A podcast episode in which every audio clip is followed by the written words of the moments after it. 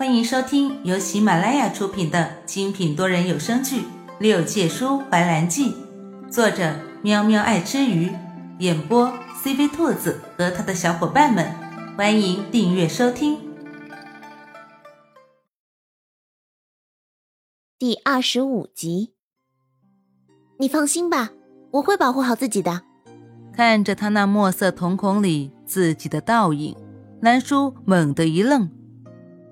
这熟悉的感觉，到底是怎么回事？越是靠近，气息就越是灼热。至阳戟触手可得，崇华的眼底飞快地划过一抹惊喜。就在大家期待的目光中，严怀伸手去拿，轰隆一声响，整个山脉都为之震动。炙红的火焰自长戟下百米突兀而出，凶猛而迅速地朝严怀而去。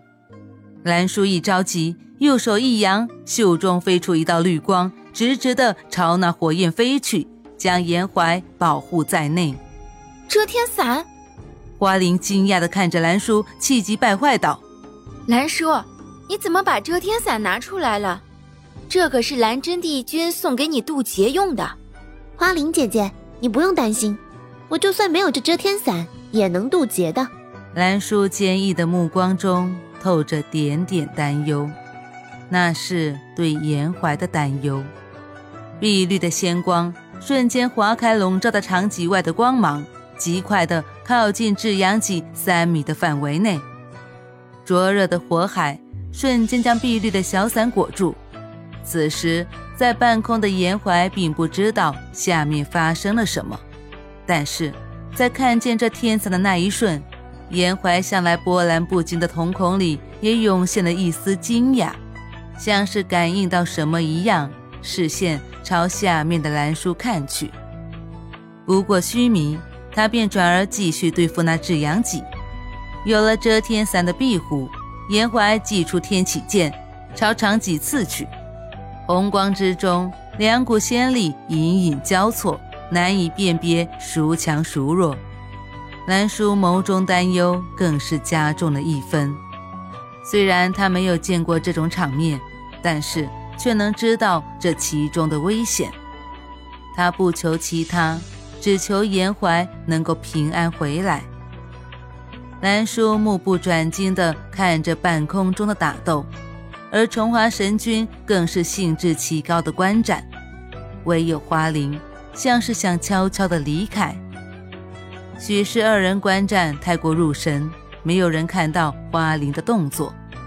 不知不觉，这块宽敞的空地上就只剩下兰叔和重华两个人。花灵自知出不去，也没敢走远，为了自己的安全，更是小心翼翼。他回头看了一眼，见没什么异样，就放心的走了。他一路上经过一片青色的竹林。茂盛的竹叶参差不齐地横在半空，遮住了余晖。忽暗忽明的光线透过婆娑的树影散落下来。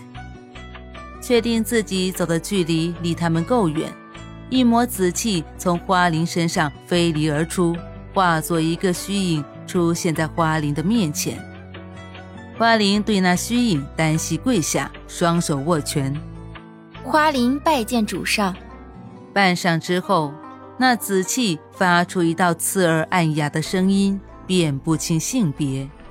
你找机会寻找到剩下那几片青雀碎片，务必要阻止他们将青雀碎片合成青雀台。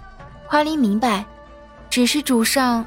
花灵踌躇道：“花灵不是炎环上神的对手，如今又加上一个重华神君，怕是更加难以行动了。”况且，严怀上神好像已经在怀疑我了，他恐怕以为在昆仑山上挟持兰叔的就是我。那团紫气忽然大笑：“ 瞧你这点出息，严怀他怀疑你也只是怀疑，只要你将兰叔这丫头控制好，还怕不能拿捏住她？”是，花灵愚昧了。这赤阳山阴气太重。有损我伤势恢复，我先出赤阳山等着你们。你记得后继而动。说完最后一句话，那团紫气就飞走了。花林缓缓抬头，看了他消失的背影一眼，往回走。花林走得无声无息，来得也悄无声息，因此没人发现他离开了那么一会儿。此时严怀正与至阳戟纠缠，眼见那长戟就要处于下风，山涧突然传来一阵兽鸣，十分的嘹亮。那至阳戟像是感应到一样，扭过身就往回跑。丝毫不恋战，巨大的赤炎兽代替了长戟迎战严怀。此时重华已经拔剑飞上，助严怀一臂之力。兰叔也没想到，这长戟和赤炎兽居然会来这样一场车轮战，消耗严怀的体力。这下子怕是严怀也遇上对手了。比起谁更无耻，眼下便是这至阳戟和赤炎兽无疑。这使战的段位，恐怕严怀也要甘拜下风吧。的确，严怀也没能想到，这上古神兵也是成精了，居然和守山神兽赤炎兽来了这么一出，无耻啊无耻！这狡猾的性子到底是随了谁？祝融吗？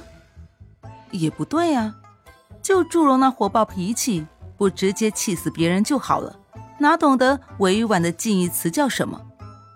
所以，这两个比自家主人还聪明的货，真的是祝融的坐骑和随身兵器。赤炎兽气势汹汹的盯着面前这两个试图闯入山脉的小子，嘴里喷涌而出的真火，像是要将天给焚烧了。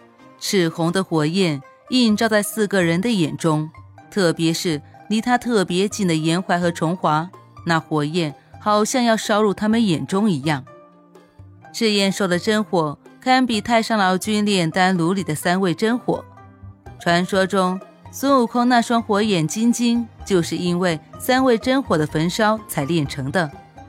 面对此时相似的场景以及危险的处境，严怀不禁险中作乐，想着自己会不会也因此练就一身的金刚不坏之身。不管如何，他现在都有一个帮手。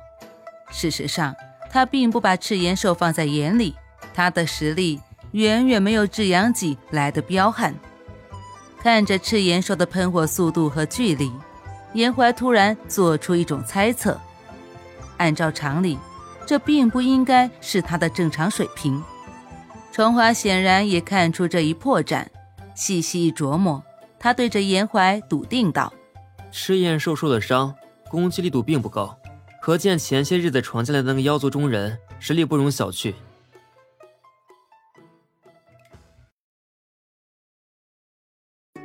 本集播讲完毕，感谢你的收听。如果你想尽快听到下一集，或者直接畅听到底，可以点击本专辑的详情页，有完结版链接入口哦。